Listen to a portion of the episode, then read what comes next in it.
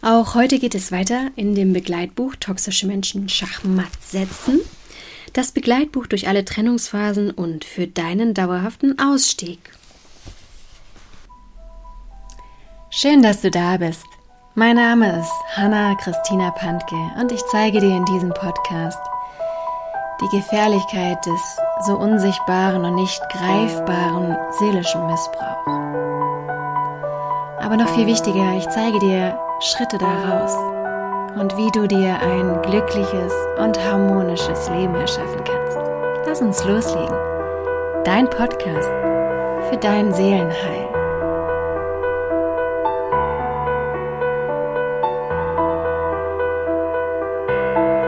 Wir lesen weiter im Kapitel 1 Manipulationen erkennen. Das zweite Unterkapitel Kaktus.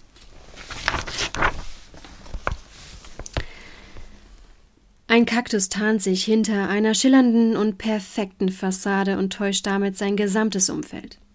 Indem der Kaktus anderen die Schuld gibt, inszeniert er seine andauernde Opferrolle. Dadurch erlangt er die nötige Aufmerksamkeit und kann anderen ein schlechtes Gewissen machen, damit sie ihm seine Arbeit abnehmen. Taktisch setzt ein Kaktus seine Probleme und Schwächen immer wieder ein, um unangenehmen Situationen zu entkommen. Das manipulierte Umfeld glaubt dem Kaktus seine Opferrolle, da es die Taktik nicht durchschaut. In Wahrheit ist ein Kaktus aber ein Lügner, Hochstapler und Betrüger, der keine Empathie für seine Mitmenschen empfindet. Er blendet die Wahrheit, Worte, Wünsche und Kritik der anderen einfach aus. Ein Kaktus ist ein Mensch, der sich ohne Rücksicht auf sein Umfeld nimmt was er braucht. Berechnend und ohne schlechtes Gewissen geht er durch sein Leben, missbraucht, instrumentalisiert und funktionalisiert andere für seine Zwecke und nutzt sie schamlos aus. Ein Kaktus ist ein Egoist, Narzisst oder Psychopath und dadurch in vielen Bereichen sehr unreif wie ein kleines Kind. Er verhält sich immer wieder verantwortungslos, unbewusst, stumpf und unachtsam. Unbewusst ernährt sich ein Kaktus von dem Leid anderer, weil er sich dadurch gut, überlegen und machtvoll fühlt. Wie einen Gegenstand benutzt der Kaktus den Schmetterling und manipuliert ihn so, wie er es für sich und seine Ziele, wie auch für den unbändigen Hunger seines Egos braucht.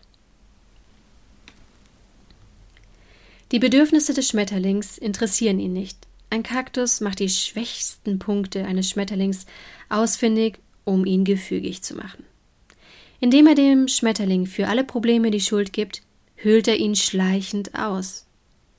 Der Schmetterling bemüht sich immer mehr und dreht sich schließlich nur noch um den Kaktus.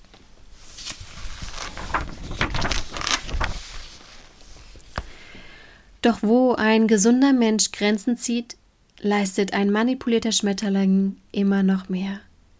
Und das nutzt ein Kaktus aus. Der Kaktus hat sich mit dem Schmetterling eine eigene Marionette erschaffen, die alles für ihn tut und die er fernsteuern kann, wie er es möchte. Die Kinder vom Kaktus. Eigene Kinder begreift der Kaktus nicht als eigenständige Wesen mit einem eigenen Willen, eigenen Interessen und Begabungen. Seine Kinder haben ihm vielmehr zu dienen, zu funktionieren, für ihn zu sorgen, ihn zu lieben und anzuhimmeln. Kinder eines Kaktus müssen sich immer nach dem Kaktus richten. Der Kaktus steht im Mittelpunkt und er kann ein Kind weder in seiner Hilflosigkeit und Unsicherheit noch mit seiner Neugierde, die Welt zu erkunden, begleiten. Vielmehr überlässt ein Kaktus das Kind sich selbst und benutzt es nur, wenn ihm gerade danach ist. Die Berufs- wie auch die Partnerwahl gibt der Kaktus dem Kind vor. Nach außen hin lobt der Kaktus seine Kinder sehr übertrieben oder lästert ungeniert über sie. Hinter der Fassade findet eine emotionale Verwahrlosung statt. Bei mehreren Kindern werden diese gegeneinander ausgespielt. Ein Kind ist immer das Lieblingskind, während ein anderes nie genügen kann. Wie du einen Kaktus erkennst. Er hat eine schillernde, charmante und freundliche Fassade. Er macht extreme Liebesbekundungen und Geschenke. Er ist übergriffig, hinterlässt Verwirrung und Unwohlsein. Er will jeden und alles kontrollieren. Kontrollwahn. Er ist immer das Opfer oder der gute Retter. Er lügt und biegt sich seine Wahrheit zurecht. Er ist oft sehr versteckt verantwortungslos. Er freut sich über das Unglück anderer. Andere warnen dich vor dem Kaktus. Es sind immer die anderen schuld. Er hat einen großen Fanclub. Er macht andere schlecht. Er erklärt dir die Welt.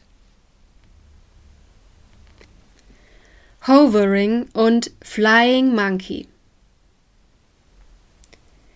Und ein sehr bezeichnendes Phänomen ist, dass es sehr lange braucht, um sich von einem narzisstischen Kaktus zu trennen. Wie ein Bumerang kommt er immer wieder zu dir zurück, egal mit wie viel Kraft du dich von dem Kaktus abgrenzt. Ein Kaktus wird es nicht respektieren, dass du keinen Kontakt mehr möchtest und sich immer wieder bei dir in Erinnerung rufen, sogenanntes Hovering. Auch wird er dein Umfeld untergraben, indem er Freunde und Bekannte gegen dich aufhetzt oder zu dir schickt, um dich auszuhorchen. So versucht er wieder an dich heranzukommen und etwas von dir zu erfahren. Das nennt man Flying Monkey. Die Wahrheit über den Kaktus. Der Kaktus ist hochmanipulativ. Der Kaktus wird sich nie verändern, der Kaktus meint es nicht gut mit dir. Der Kaktus ernährt sich von deinem Leid. Der Kaktus treibt dich immer wieder ins Drama. Der Kaktus verdreht die Realität so, wie er es braucht. Der Kaktus sticht dich gezielt und möchte, dass du leidest. Der Kaktus benutzt dich und hat kein wahres Interesse an dir. Der Kaktus unterstellt dir Dinge wie Neid, Fremdgehen oder ähnliches. Der Kaktus stellt dich als psychisch krank dar, damit du noch mehr an dir zweifelst. Also pass besonders gut auf dich auf, denn ein Kaktus ist fähig, dich in den Wahnsinn zu treiben. Das merkst du ganz besonders daran, wenn du dich von einem Kaktus trennst. Dein Leben wird dann urplötzlich wieder leicht, unbeschwert schön, erfüllend, ruhig und ohne Drama sein. Mit einem Kaktus eine in Anführungszeichen Beziehung, ob beruflich oder privat, einzugehen, ist also für die Gesundheit deines Nervensystems eine starke Belastung. Es bleibt nur eine einzige Möglichkeit, Breite deine wunderschönen Flügel aus und flieg zu deiner Blumenwiese, wo du dich pudelwohl fühlst. Lass den Kaktus weiter sein Kaktus-Dasein leben und lass ihn hinter dir zurück. In Zukunft grenzt du dich zu deinem eigenen Schutz gut gegen jeden Kaktus ab, damit dir nicht mehr deine Flügel zerstochen werden, du ausgenutzt wirst und du am Fliegen gehindert werden kannst. Recherche über den Kaktus.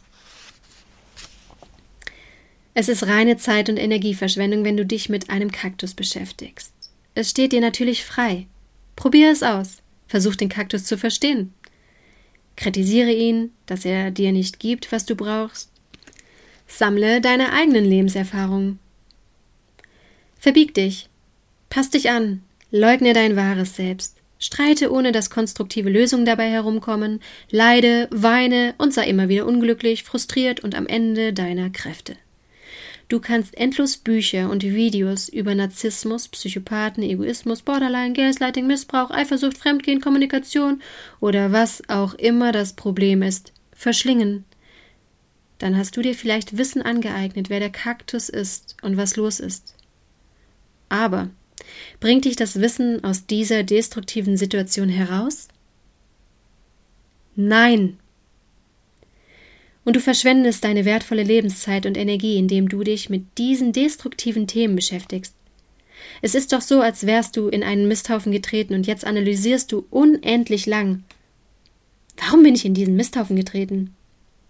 Wie setzt sich dieser Misthaufen zusammen? Warum stinkt er und tut mir nicht gut? Ich muss mich nur noch mehr anstrengen, dann stinkt er nicht mehr. Ja, und jetzt? Du hast die Wahl. Lauf weiter durch dein Leben mit Mist am Schuh, analysiere ihn jahrelang oder aber du streifst ihn einfach ab. Du kannst dich nämlich auch von dem Kaktusumfeld abwenden, erheben und wegfliegen, um ein wundervolles Leben voller Zufriedenheit, Ruhe, Glück und Erfüllung zu leben, ohne stinkenden Mist. Der springende Punkt ist, zu erkennen, dass du gut bist, wie du bist. Du musst dich nicht verändern, du befindest dich nur im falschen Umfeld. Nicht du bist das Problem, das Umfeld ist das Problem. Bevor du also bei dir selbst eine schwere Depression oder Antriebsschwäche diagnostizieren lässt, stell lieber sicher, dass du nicht komplett von Arschlöchern umgeben bist. Ich wünsche dir jetzt von Herzen, dass du dich mit deiner Ohnmacht und mit deiner Hilflosigkeit durch meinen Podcast nicht mehr alleine fühlst und dass du die tiefe Gewissheit spürst, dass es ganz viele Menschen gibt, die sich auch mit dem Seelenaspekt auskennen und dir zur Seite stehen werden. Hab den Mut und die Kraft, Schritt für Schritt aus deinem seelischen Missbrauch auszusteigen. Und du wirst sehen, je mehr du aus dem seelischen Missbrauch aussteigst, umso schöner, glücklicher und erfolgreicher wird dein Leben werden. Für weitere Informationen lade ich dich herzlich ein, auf meiner Homepage www.hannapantke.de vorbeizuschauen oder auf meinem Instagram-Kanal Hanna Christina Pantke.